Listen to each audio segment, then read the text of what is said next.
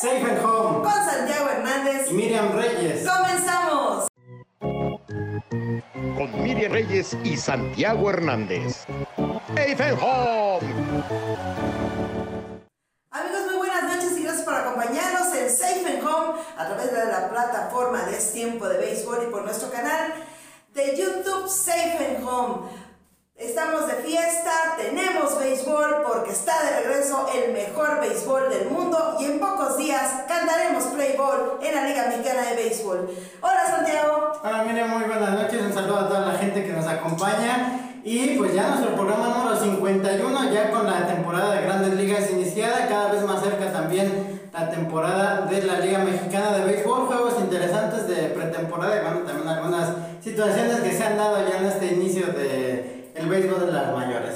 Sí, pues ya después de que si íbamos a tener béisbol de grandes ligas o no, que si aquel paro patronal que nos tenía, eh, eh, ahora sí que en capilla, como dicen los antiguos narradores de béisbol, eh, pues por fin se cantó el ball en grandes ligas, sin contratiempos, no ha habido muchas sorpresas, eh, por lo menos este, han ha, habido algunos eh, pitchers que han estado coqueteando con el no, no, pero como siempre en la séptima entrada se desvanece el, el, famoso encanto, como, no, como fue en la temporada pasada que tuvimos desde el inicio, cada semana prácticamente había juegos ni carrera o, o este no perfectos, pero nos mantenían con esa joya de, de picheo. Yo creo que se debe al poco entrenamiento que tuvieron en esta ocasión todos los jugadores y por eso es una temporada un poco diferente. Apenas está viendo eh, que empiezan a tomar su ritmo los jugadores. Sí, la única diferencia fue que tuvieron menos tiempo para entrenar y a ver si no se le ocurre al señor Manfred hacer cambios porque los pitchers están luciendo como se le ha ocurrido en los últimos años, pero sí han sido buenos juegos algunas divisiones que han tenido pocas sorpresas, así se han mantenido claras el inicio de la temporada, pero pues esperemos que sea tan peleada como el 2020 en el que fue más corta, pero sí hubo todavía más emociones, pero han sido también buenos juegos y pues también que tratan de innovar ahora con sus nuevos sistemas. Sí, ¿qué les parece amigos? Que pues ya estilo de la NFL, los umpires pueden anunciar desde el terreno del juego eh, las repeticiones y decirle al público presente a través del sonido local qué fue lo que se marcó. Y si fue safe, fue out, y ellos dan una explicación al público. Eso es algo innovador, ¿no? No lo hemos visto, visto en diferentes juegos, pero sí se dio entre Los Ángeles de California y... Ay, no me acuerdo de equipo. Mm. Ahí ahorita les digo, ahorita les decimos. Este, se dio por primera vez en, el contra Dodgers de Los Ángeles en esta serie del Subway, este, preliminar al, al play ball, ¿sí? De, de las series inaugurales pero ya por lo menos este, se vio qué, qué es lo que nos espera a lo largo de la temporada. Fue un simulacro muy bien llevado y pues es de las innovaciones que tiene las grandes ligas. Sí, que finalmente para eso es también la pretemporada, para hacer ajustes, no solamente con los jugadores, que pues a muchos Tal vez le sorprendió eso, nunca lo habíamos visto en el béisbol, estamos mucho más acostumbrados a verlo en la NFL. Aquí en México se utiliza en la ONEFA, en la Liga Profesional de Fútbol Americano. Ya empezaron a editar videos, pero pues sí me parece bueno porque también, aunque estés ahí en el estadio, hay situaciones en que te distraes y ya no sabes qué marcaron.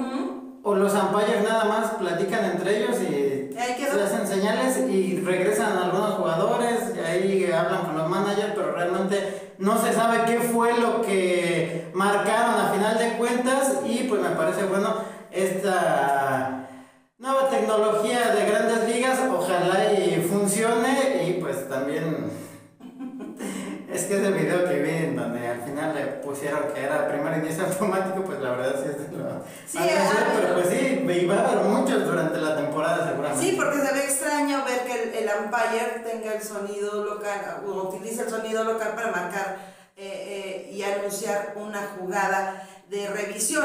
Ahora, también una de las innovaciones es el, el famoso pitch uh, com Es un dispositivo que traen los receptores en su brazo y a la vez el pitcher que, va, que está lanzando desde el montículo trae un chicharito, trae un, este, ¿cómo se llama? Un, Un traductor, porque Traductor. según que estamos moviendo. Sí, o sea, trae un, este, pero ¿cómo se llama lo que traen aquí? Este, un chicharito, Ajá. pero ¿cómo se dice comúnmente? Un...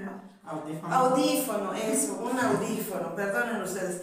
Pero se lo ponen y estábamos viendo que pues no importa el, idioma que, que se maneje, sea el catcher o el pitcher, este, tienen esa comunicación, nada más que el, el catcher trae la mascota, trae su guanteleta, trae su este, muñequera y aparte trae este aparato inalámbrico y ahí marca que quieres eh, safe, que quieres eh, slider, curva, recta, ¿no?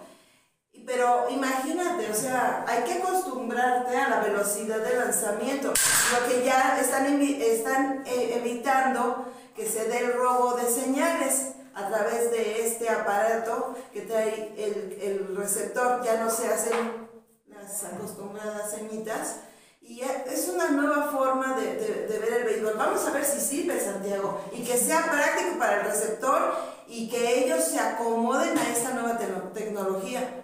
Sí, porque como bien dices, traen la mascota, la guanteleta, muchos usan muñequera por la velocidad de los lanzamientos, ya algunos los habíamos visto de unas temporadas para acá, utilizar el, el acordeón, como el que utilizan los corebacks, pero este lo estábamos viendo que es por aquí abajo, tienes que estar concentrado en el juego y además ahora saber qué pedir, en qué momento, bueno, que también le quita un poco, yo creo, lo que era una de las tradiciones dentro del béisbol, el saberte cubrir como receptor de que no te robe el coach de tercera las señales o si tienes corredor. En segunda, vamos a ver si les funciona, me parece un buen sistema, pero hay que acostumbrarse, sobre todo a la gente que no le han gustado tanto los cambios en el béisbol, que a ellos les gusta más como se ha jugado tradicionalmente desde hace más de 100 años, pero pues también el béisbol tiene que ir evolucionando, que se han hecho cambios también para tratar de hacerlo más ágil y pues hasta ahorita no ha habido quejas, yo no he leído nada de que alguien esté en contra, pues ojalá les funcione, vamos a ver en esta temporada la prueba. Y bueno, la nueva regla que entró en vigor en este 2022, pues el bateador universal, que bueno, para los que somos conservadores del béisbol, como dice Santiago, eh, eh, es difícil, es difícil ver eh, bateador designado en la Liga Nacional. El último pitcher que, que bateó en forma en la Liga Nacional fue precisamente Julio Urias, ¿no? Y ya él quedará ahí como el único pitcher que entró a batear cuando le tocaba lanzar. Esto fue el año pasado, en la temporada del año pasado. Y ahora, bueno, pues nos tenemos que acostumbrar con este nuevo formato. Algunas nuevas reglas van a entrar en el 2023, como la de la almohadilla y todas esas cosas. Ya, sí, el colchón, sí, pero, no. pero bueno, eso lo vamos a ver más adelante. Son de las innovaciones que tenemos en el mejor béisbol del mundo. Ya las 108 costuras se están girando, van tomando su ritmo. Y la serie inaugural entre, bueno, más sí, eh, para abrir con el campeón mundial de los ah, Bravos de Atlanta, pues se fueron por la puerta grande. Eh, hubo una innovación ahí que para conmemorar eh, no solamente los años de que tienen los Bravos en, en el béisbol profesional, también eh, hicieron una hamburguesa costísima, bueno, no costísima, muy cara y una muy económica, pero aún así que te cueste una hamburguesa conmemorativa de 151 dólares y por 25 mil dólares te llevabas una réplica original hamburguesa y del este y el anillo de los campeones Oye, yo no traigo 25 mil dólares para com- comprarme una hamburguesa que traiga el anillo original que, que se les dio después en una ceremonia especial a los ah, Bravos de Atlanta contra los Rojos de Cincinnati. si para comprar un jersey hay veces que Es lo que te cuesta, ¿no? se batalla y pues es prácticamente lo que cuesta una camisola nueva. Pero bueno, también creo que mucha gente esperó tantos años ver campeones a los Bravos. La primera vez que yo veo de una hamburguesa conmemorativa, espero que por lo menos esté rica, pero pues sí. No, dicen que está, que, tenían todos los ingredientes, que es una hamburguesa especial que se llama la World Champions Burger. Ah, me suena así como comercial, ¿no? Este, de 151 mil dólares, 151 dólares y la más cara la podías comprar, esta misma hamburguesa con el ani- la réplica original. Ojalá que, hubiera, que sea de oro realmente, ¿no? Y con los diamantes y todo lo que le ponen, porque sí está cariñosa.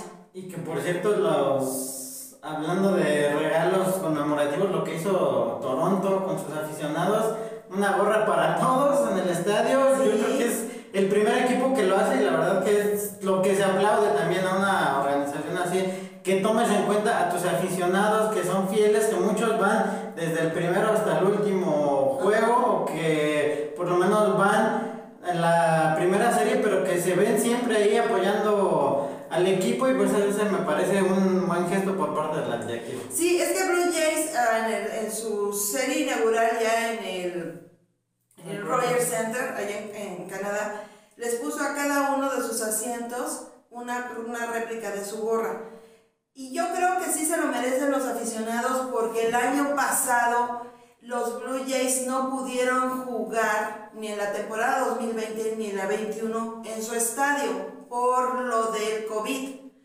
Eh, andaban jugando en este en Florida y no podían, eh, estuvieron jugando también en un, en, en un estadio de Buffalo, allá en Nueva York, pero no podían jugar ante su público. Y yo creo que es una recompensa para esos aficionados que por fin esta temporada 2022 van a apoyar en vivo eh, a su equipo. Y eso es un detallazo que no cualquiera. ¿eh? Y Sí. son gorras muy caras. Sí, y aunque sean las réplicas siendo de la marca oficial que utilizan la mayoría de los equipos en grandes ligas, pues sí, sale en un buen billete y pues qué bueno que se le dé este reconocimiento también a los aficionados que muy pocas veces se hace y sobre todo pues estadios de grandes ligas en los que sí hay equipos que durante todo el año tienen fechas especiales para dar regalos, que los patrocinadores también ponen de su parte, pero ahora ver esa imagen de todas las gradas en el Rogers Center con una gorra, pues sí. Y aparte se emociona uno, sí. Que no le costó en el, bol- en el boleto al aficionado, porque sabemos que hay días que te dan que el bobblehead, que te dan el guante, que te dan este, el bat, que te dan playeras. Este, pero estas vienen copatrocinadas con alguna empresa y digamos que mitad y mitad de- del equipo, pero en esta ocasión los Blue Jays sí se, se la rayaron, ¿no?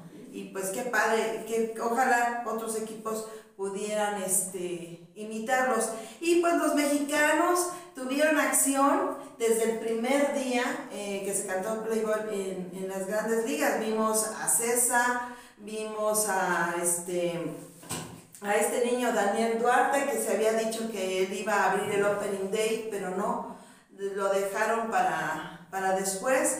Y van caminando, ya hemos visto también a Sergio Romo, que Ah, Oliver.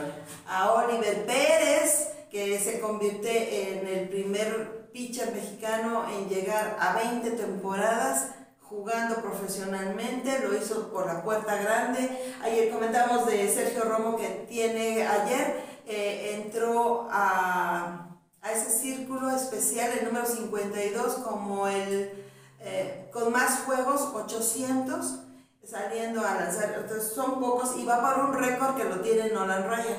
Sí, 800 juegos ya en grandes ligas para Sergio Romo el lunes contra los mellizos de Minnesota fue cuando llegó a esa marca y qué bueno porque también Sergio, pues ya lo habíamos visto en México, se decía que no iba a, a tener contrato este año en grandes ligas y se le dio la posibilidad, pues cumpliendo como siempre, además siendo uno de los pitchers que más dominan. Aquí tengo el dato de sus 800 juegos, 515 con los gigantes de San Francisco que le tocó ganar aquellos anillos de serie mundial con Tampa, fueron 98, 66 el año pasado que jugó con los Atléticos, con los Twins 51 juegos, con los Martínez 38, en Dodgers 30, con Seattle lleva 2 hasta el momento que fue con el que consiguió la marca y en su carrera en grandes ligas 706 y 2 tercios de entradas lanzadas, 137 salvamentos, 201 holds, que también eso no muchos toman en cuenta, pero también es una estadística importante para los lanzadores, sobre todo como Sergio que entra nada más en situaciones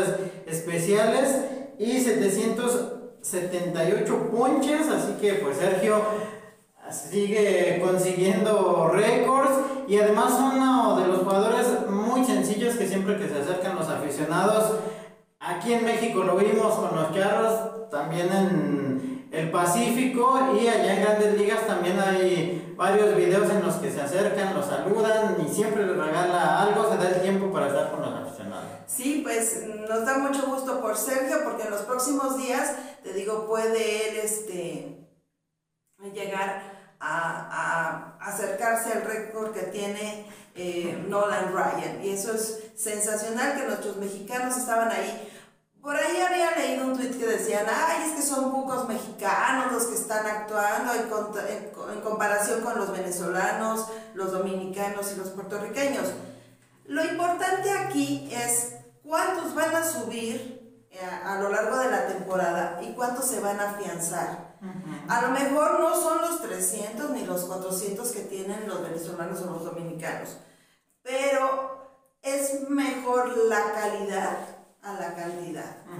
Y ya estamos viendo, nos, lo comentamos en, en, los programas anteriores, que no solamente son brazos, ya estamos viendo también jugadores de cuadro, fielders, uh, outfielders, entonces eso es, eso es sensacional para nuestra pelota, porque se, eh, los equipos de grandes ligas apuestan mucho a los brazos como cerradores o abridores, en este caso más a los cerradores mexicanos y ya por, por lo menos ya se está diversificando y van a subir más, van a subir más.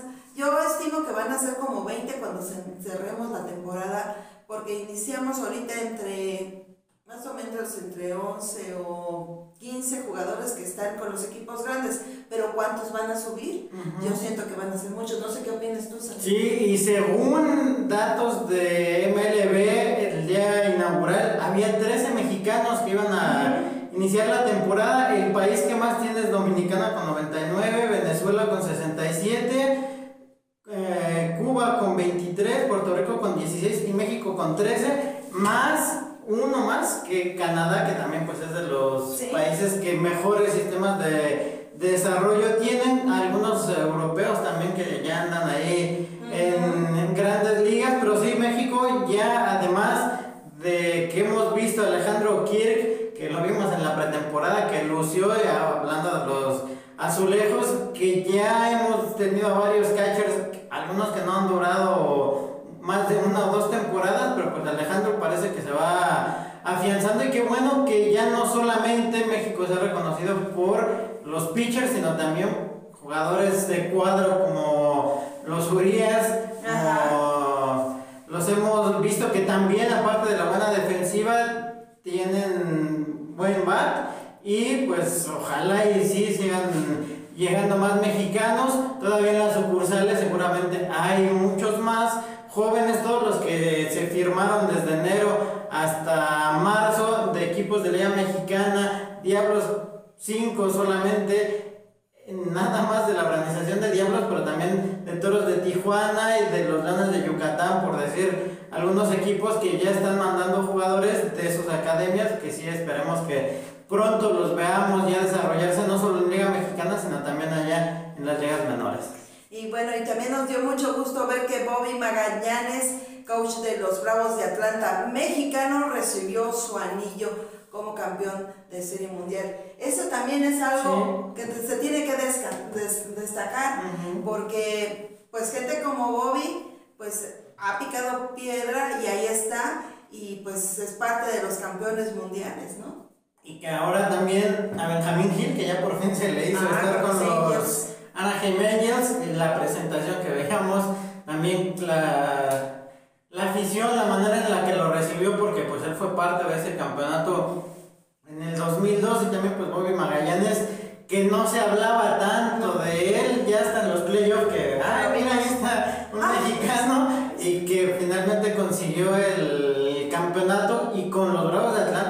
equipo que también ha confiado en varios mexicanos, como Castro, que estuvo hace unas temporadas, y ahora pues en su cuerpo técnico cuentan con Bobby, y que pues les ha dado buenos resultados, qué bueno que también se les esté reconociendo, y que ojalá también pronto tengamos más mexicanos, no solamente como jugadores, sino también en el cuerpo técnico.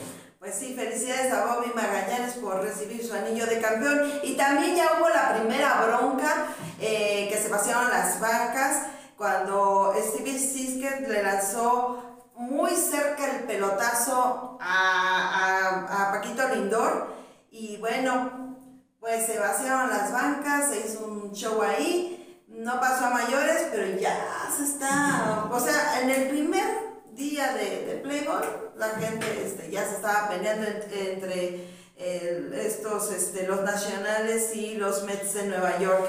Y también tenemos noticias muy importantes porque mm, se acordaban que en unos programas aquí de Safe Home, y si no, entren a nuestro canal de YouTube, denle like, suscríbanse y vean todos los programas y van a ver cómo eh, las noticias que les estamos dando ahorita ya nosotros las estábamos comentando. Por ejemplo, como la primer mujer manager en ligas menores ya hizo su debut el pasado 9 de, de abril eh, con los Staples de, de Tampa, sucursal de los eh, Yankees de Nueva York, y le fue muy bien, ganaron, ganó su equipo, y el lunes por la noche se vio el debut también de la primer mujer coach de primera base que entró porque mandaron a, las regaderas al coach estaba ahí en el cajón y entró ella por parte de los gigantes de San Francisco contra los padres de San Diego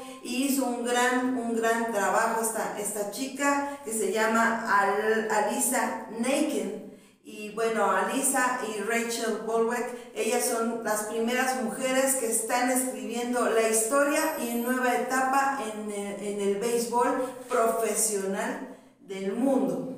Sí, que ya no son solamente mujeres en la prensa o en las oficinas, No. sino que también ya las vemos dentro del terreno de juego aquí en México, con Luz Alicia, con la Bayer que ahora está en pretemporada, con las trainers que ya Las trainers. están en las academias allá en República Dominicana, como Cristina, que ya habíamos platicado de, de ella, y pues qué bueno por Alisa Naked, que ya tuvo su oportunidad y que pues demostró el por qué está ahí en el primer equipo y ojalá que sean varias mujeres más las que se vayan agregando durante esta temporada porque pues se le ha ido también que la oficina de grandes ligas ahí sí ha buscado darle mayor apertura al rey de los deportes. Pues la mujer entra al mundo del béisbol de grandes ligas, felicidades para ellas y es histórico. Habrá quien le guste, habrá quien no, pero es una nueva apertura y pues felicidades a todos los implicados. Y también Miguel Cabrera pues ya está a punto de llegar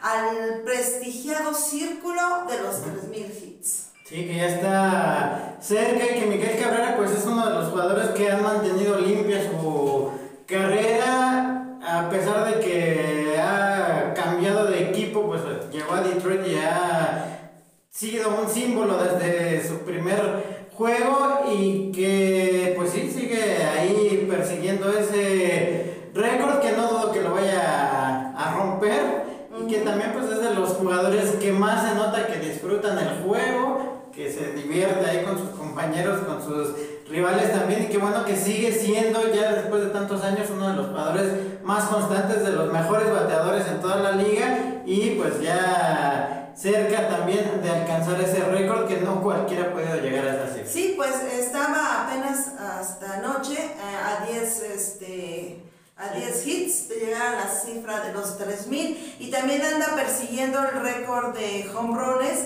que pues el número uno eh, es Barry Bonds con 762, Albert Pujols que pues también ya se va a retirar con 679, Rafael Palmeiro con 569 hombrones, Miguel Cabrera le sigue muy de cerca por- con 502, Carlos Delgado con 473, Andrew Jones con 434, Larry Walker con 383, Carlos Lee con 358, Chili Davis con 350 y Vini Castilla con 320. Por lo pronto, solamente en estos que están activos es Miguel Cabrera y eh, Albert Pujols en los líderes históricos de Homerun en latinos. Y pues así van las cosas. Eh, recuerda que nos puede ver eh, por nuestro canal de YouTube Safe and Home. Suscríbase y denle like también por TikTok también, y por Spotify Spotify y, este, y el Instagram para la gente que le gusta las notas sofisticadas. Eh, esto creo que es lo que tenemos. Ah, no, Julio Urias pues salió a la loma de los disparos y fue severamente criticado por aficionados y por la prensa porque dicen que bajó mucho su velocidad. Yo me imagino que pues es este apenas eh, empezar a, tomar el ritmo, la gente lo criticó mucho, pero bueno, creo que eh, va a salir el fin de semana, se va a enfrentar contra Cincinnati, vamos a ver cómo le va, porque también los rojos no andan muy bien, uno ganan uno, pierden tres y así se van, pero bueno, pues... Téngale paciencia a Julio Urias porque la gente dice, ¿cómo es posible que el pitcher que ganó 20 juegos salga en su primera presentación y se lo despechan en la tercera entrada. Pero también hay que tomar en cuenta que no tuvieron toda la pretemporada como estaba planeada, como se hacía cada año, y pues sí, una mala salida la tiene cualquiera, y que muchos aficionados que siempre lo están criticando, pues ahora ya tuvieron otra razón, pero bueno, seguramente Julio se va a poder sobreponer, no por nada se ha mantenido tantos años en las grandes ligas y sabemos que ahí no solamente es lo que puedas hacer en el terreno de juego, sino cómo te puedas recuperar mentalmente cuando estés pasando por un momento difícil y seguramente será una muy buena salida la próxima que tenga. Pues suerte para Julio y sus Dodgers de Los Ángeles y a ver qué nos puede demostrar cuando salga y ahora sí la gente pues no sea tan dura, porque de verdad qué difíciles son, de veras el monstruo de las mil cabezas es te puede subir y te puede echar hacia abajo. Y pasando al béisbol de la Liga Mexicana de Béisbol, tenemos bastantes noticias. Esperemos que podamos cubrir en lo que nos falta del resto del programa. Eh, la Liga Mexicana anunció que vamos a tener juegos de siete entradas, que se van a poner cronómetros para las entradas y las salidas de los pitchers. Y bueno, la gente se molestó porque los lunes y los martes estos juegos que... Ah, más bien el juego de los lunes es el que se, se adicionó al, al, rol regular, pero van a ser de siete entradas. Y la gente y medios eh, nos preguntamos con qué objeto. Para agilizarlo, pues mejor no hubieras puesto los juegos de los lunes, ¿no? O sea, siete entradas, la gente, claro, si se van empatados después de la, que nadie anote después de la, de la séptima entrada, obviamente ya es extra inning. La gente dice, va a costar lo mismo, la gente que pagó su abono, le están vendiendo un juego de siete entradas cuando ellos pagaron nueve entradas.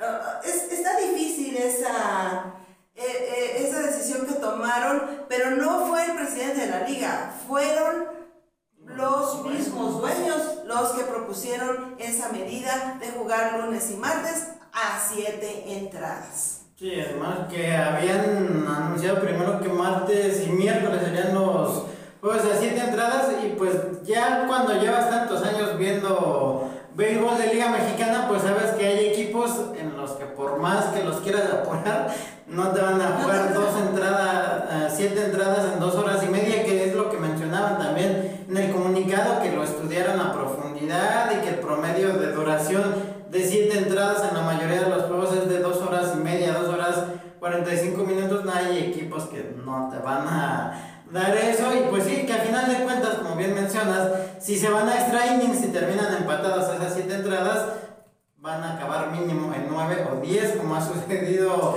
siempre. Mm, hay equipos también que su hora de inicio llevan años empezando a las 7 y media y son de los que te no creo que vaya a haber mucha diferencia, que dicen que si no les funciona, pues se regresará al sistema de nueve entradas como estamos acostumbrados. Y lo de los cronómetros, yo lo he visto ya desde hace varios años que la Confederación Mundial en varios torneos, tanto de béisbol, varonil, femenil, en el softball, ha puesto estos cronómetros y parece que le dicen a los pitchers, tárate lo que quieras, esto está de adorno, porque si les ponen uno detrás del catcher para que le pitcher lo esté viendo y parece te adrede que se tardan más. Ahora que también va a ser un costo extra para los equipos que todos los estadios van a tener que ponerlo, pero bueno, pues ellos lo aprobaron y si creen que lo van a a sobrellevar con el gasto que les va a representar, pues ya veremos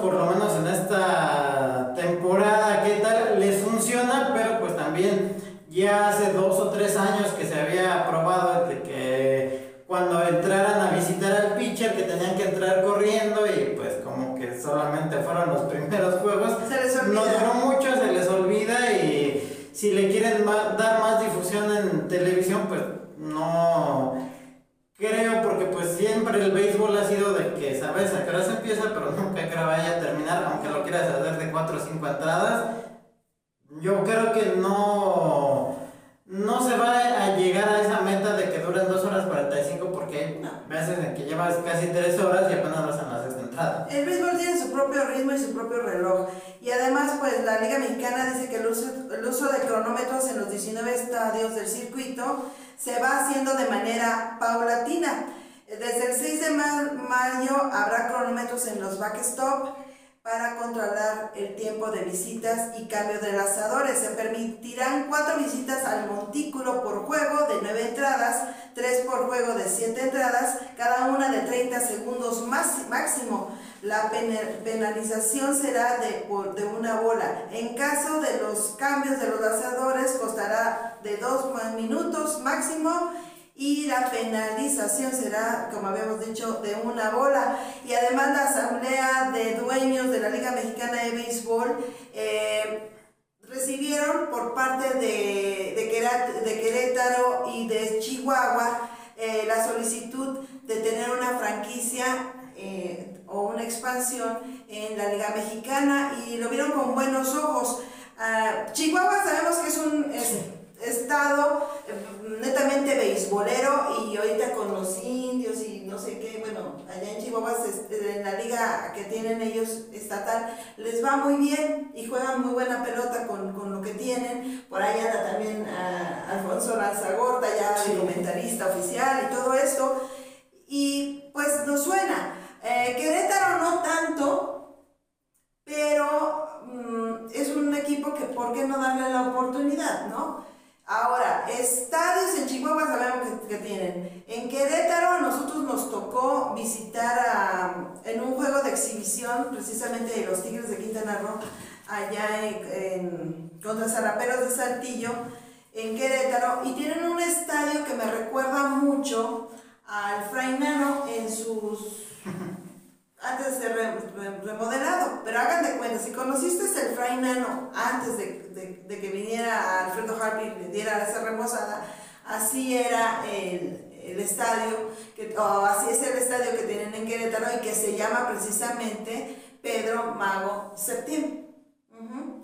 No es un estadio profesional, pero ya vimos que si el estadio de la Mascuspana lo hicieron así en dos, tres patadas, un estadio más o menos decente, no sé cómo esté, pero ya se ven las mejoras para que jueguen ahí los Olmecas de Tabasco, pues ¿por qué no se pueden empezar a ver los, este, si les dejan jugar en Querétaro, a lo mejor van a tener un estadio un poco más funcional y menos rústico como el que están presentando eh, la sede provisional los este, Olmecas de Tabasco.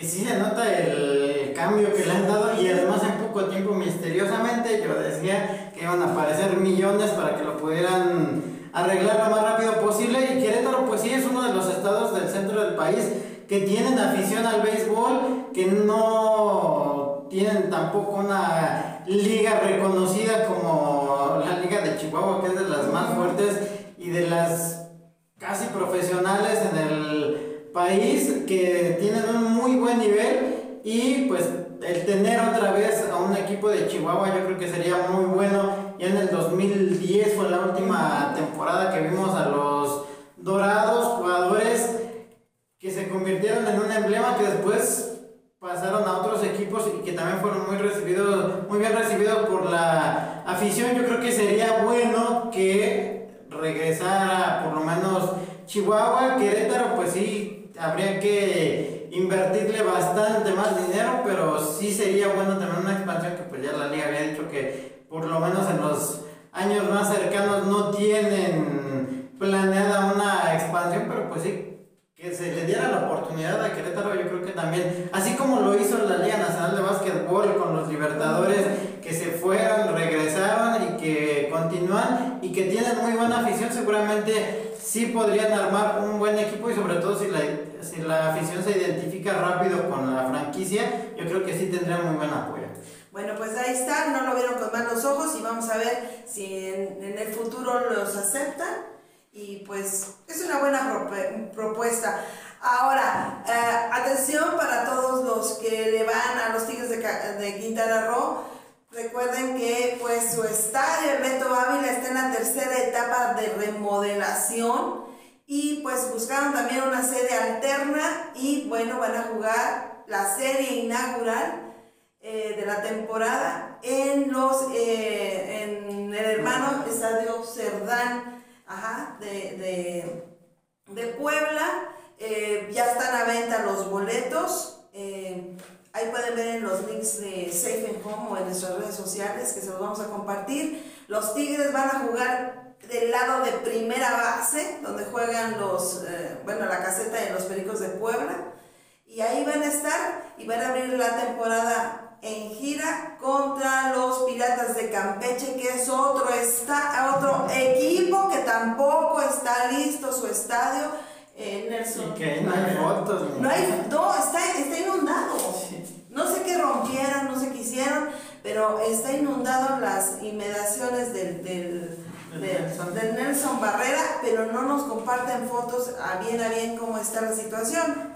Entonces ya saben, los Tigres van a abrir serie inaugural allá en, este, en Puebla, ya están en venta los boletos, y aparte van a jugar también como locales en el, en el Cuculcán, porque van a jugar contra los Leones de Yucatán. Se espera que para el próximo 2 de mayo ya esté entregado el estadio, pero como dice José José, pero lo dudo.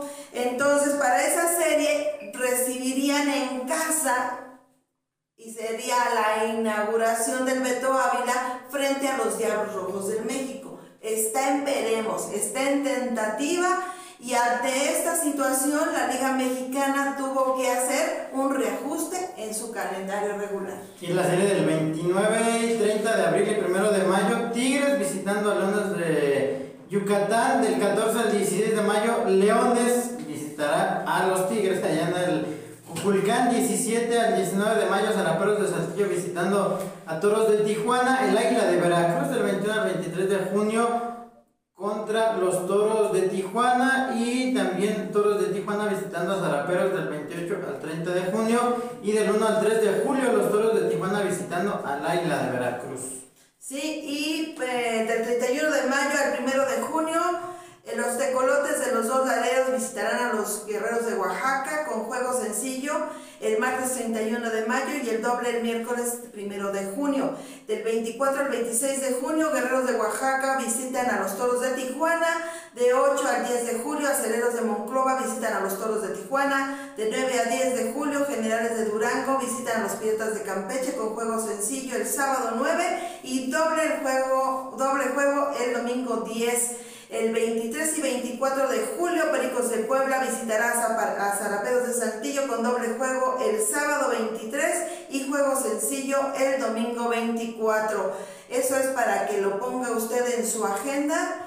Y bueno, pues así están los ajustes que anunció la Liga Mexicana al, al calendario regular. Y por otra parte, bueno, ha habido mucha acción eh, en la Liga Mexicana presentando entrevistas virtuales con los managers de los diferentes equipos de la liga, eh, que todo el mundo ha tenido acceso.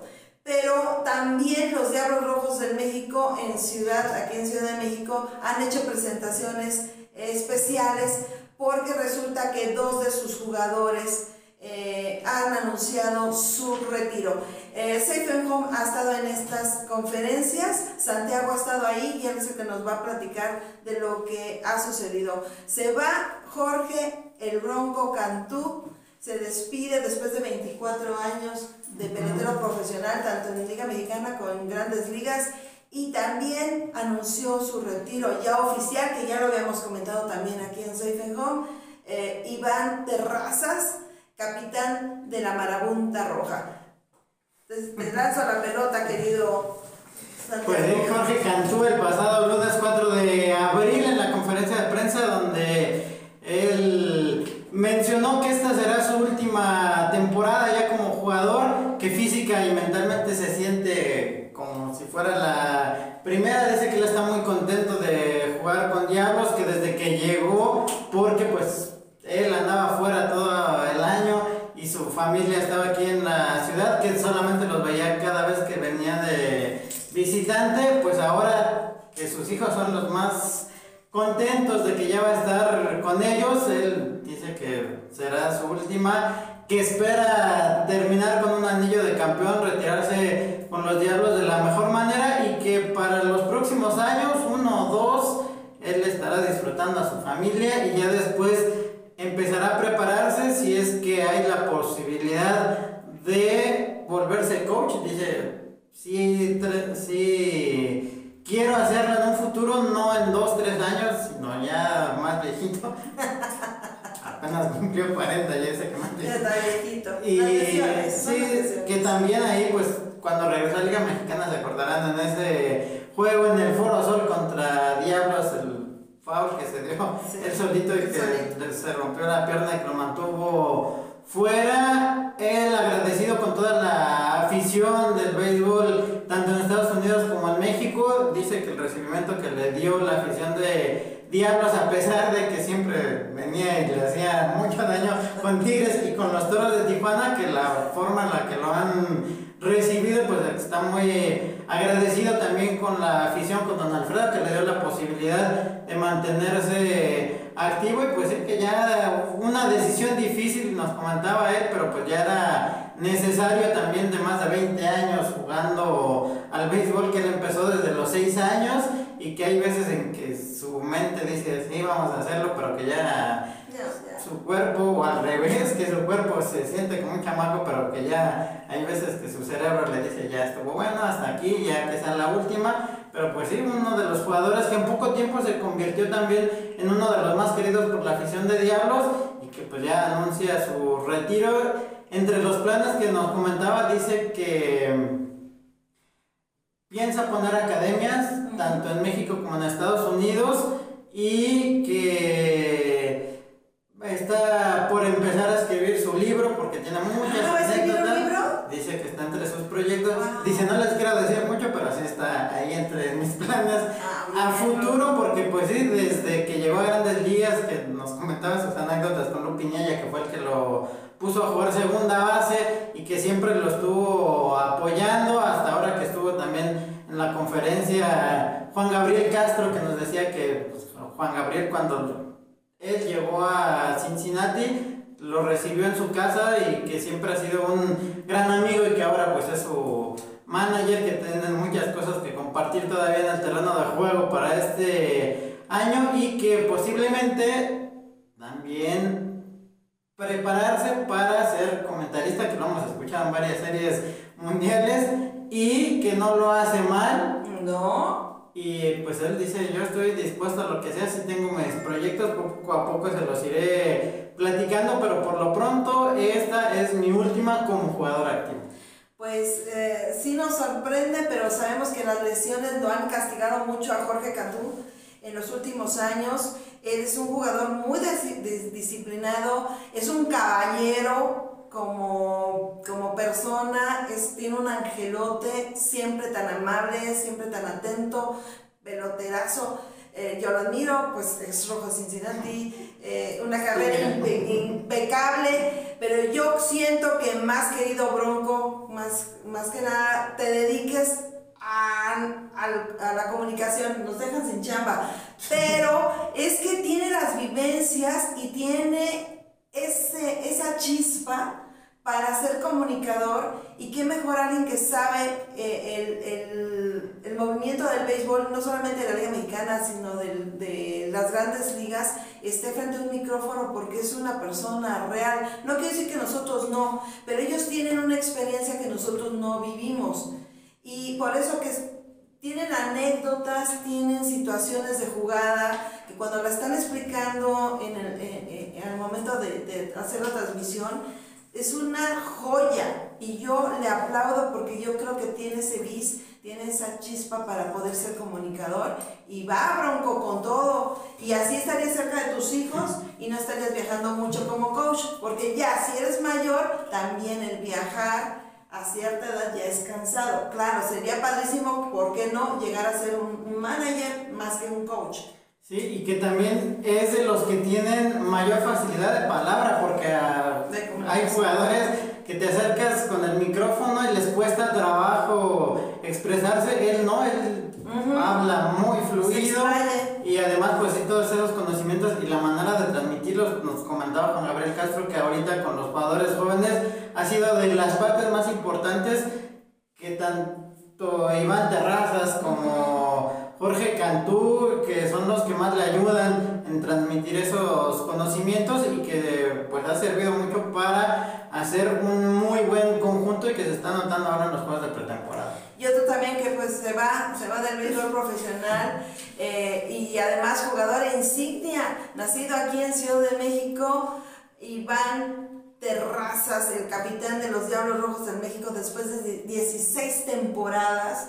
Eh, muchos dicen, no tiene una carrera así, pues, brillante, pero es de esos jugadores que, o sea, cuando se para en el plato, hace las jugadas, cuando tiene que ir por la bola, cuando tiene que filear, hace su trabajo y la gente nos identificamos por él también porque es un caballero, un peloterazo, pues obviamente hijo de un gran ex tigre. Eh, este, don, Martín. Terrazas, que yo soy su fan, para, es que para mí él y Johnny Bench en ese momento eran mis pros, pero claro, Bench, pero eh, Martín, su papá de, de, de, Iván, imitaba mucho a, Johnny Bench eso de subirse al racket, que hacía en la red como el hombre araña y atraparse con las, quedarse con las pelotas, realmente pues lo admiramos y ahora vemos a su hijo que ya se va del béisbol, ya me siento viejísima, créanme porque vi al papá jugar, luego ve al hijo que se retira, no, no, no, es, es, es, duro.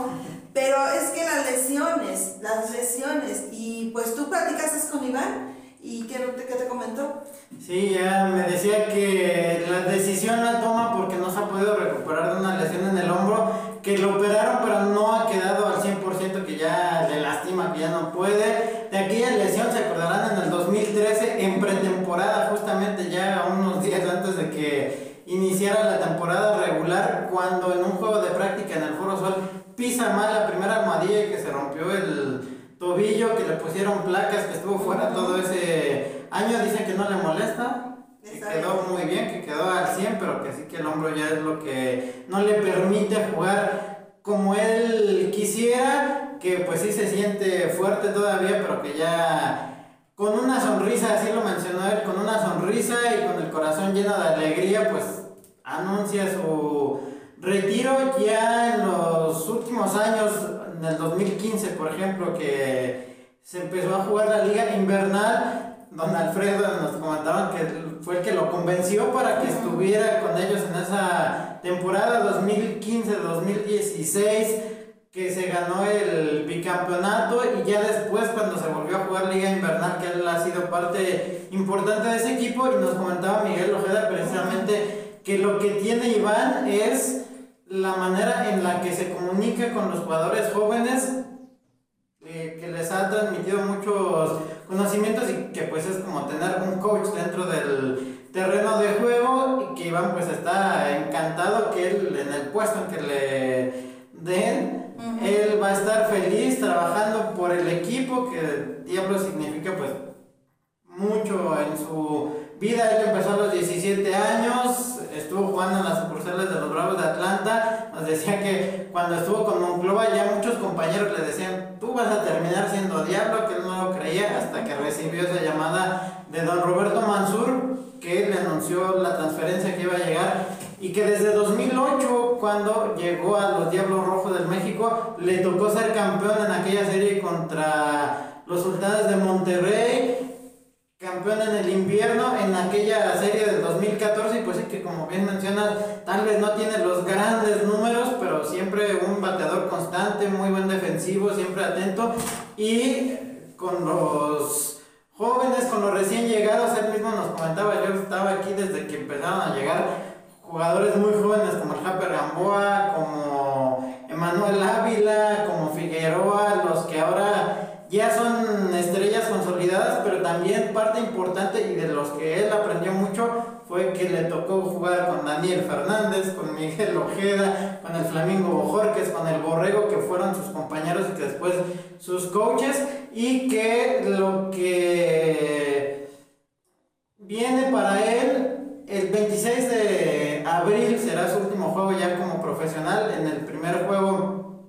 de Diablos aquí en el Alfredo Harp será el último juego y pasará a la oficina, que ya desde el invierno lo veíamos que había estado trabajando, que por eso no la liga invernal, ya estaba trabajando en oficina, se va a integrar como asesor deportivo de Jorge del Valle y de Miguel Ojeda y que pues lo que él está enfocado aparte del juego inaugural que será su último, pues ya hacer un buen papel que ya han estado trabajando desde hace tiempo en armar un buen equipo y que él está encantado, que quiere aprovechar al 100% esa oportunidad que le da don Alfredo y el equipo. Y pues al final le preguntaba yo que considerando que hace unos años estuvimos narrando juntos, que él estuvo comentando conmigo la Serie del Rey del 2002, aquella de Veracruz contra Rielero, seis juegos de los siete estuvo Iván, porque el otro, el primer juego estuvo su hermano Julio también, que le mandamos un saludo. Dice: Pues eso yo lo he hecho por hobby, pero pues sí es complicado, tal vez en un futuro, pero ahorita me quiero enfocar en en lo administrativo, en estar en la oficina. Y que sí, yo me acuerdo de los comentarios que recibíamos durante las transmisiones. Y sí, mucha gente encantados con la forma que analiza Iván el juego, pues también tiene muchísima experiencia. Y además de que sí es una gran persona dentro y fuera del terreno de juego. Pues... Eh ¿Qué podemos decirnos? Nos, nos da tristeza porque todavía es muy joven, pero cuando no te sientes bien físicamente, no puedes dar el extra que tú quieres. Y eso del hombro, pues al momento de hacer el swing o hacer un tiro, son muchas cosas, te, te limita tu, tu participación y son hombres muy jóvenes todavía, Cantú y, y el Iván Terrazas pero bueno, pues es una decisión bien pensada, se va por la puerta grande y estaba yo checando en el, que ayer nos compartías la información en, en Safe Home, eh, chequé y sí, este, será su último juego, será contra los mariachis de Guadalajara y pues que sea lo mejor para ellos, que que se sanen y que a lo que se dediquen lo van a hacer. Uno puede hacerlo como coach, como comentarista, el otro también tiene talento para ser comentarista, pero si él quiere encontrar talento y ayudar a fortalecer las filas de Diablos Rojos del México, me parece más que excelente. Y más bueno que, que ahora eh, con estos semilleros que tienen de los chamacos que están saliendo de la academia Alfredo Hart, y los consejos que les pueden dar como peloteros que tienen esta facilidad para comunicarse, yo creo que se va a llegar, llegar a una buena mancuerna y más con Jorge del Valle, que es un genio en ese, en ese rubro, ¿no? Sí, que pues ha sido director de, la, academia. la, academia. varios años, ahora que se le dio la oportunidad de ser el gerente deportivo, que también ha hecho un muy buen trabajo, y decía Otón Díaz a los aficionados, tienen la oportunidad, no se pierdan ese juego del 26 porque será una noche especial, no solamente porque será el primer juego de temporada regular en el estadio, sino también el homenaje que le van a hacer a, Ahí van. a Iván ya en su despedida y que le preguntaban que si ha pensado en ser manager, dice,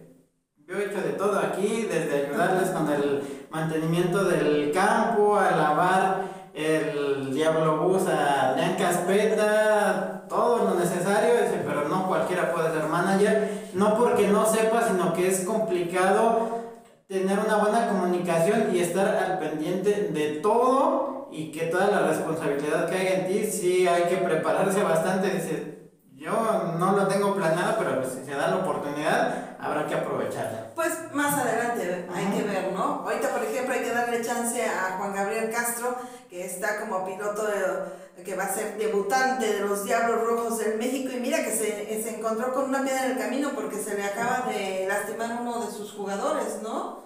Que se rompió lamentablemente pues, la pierna.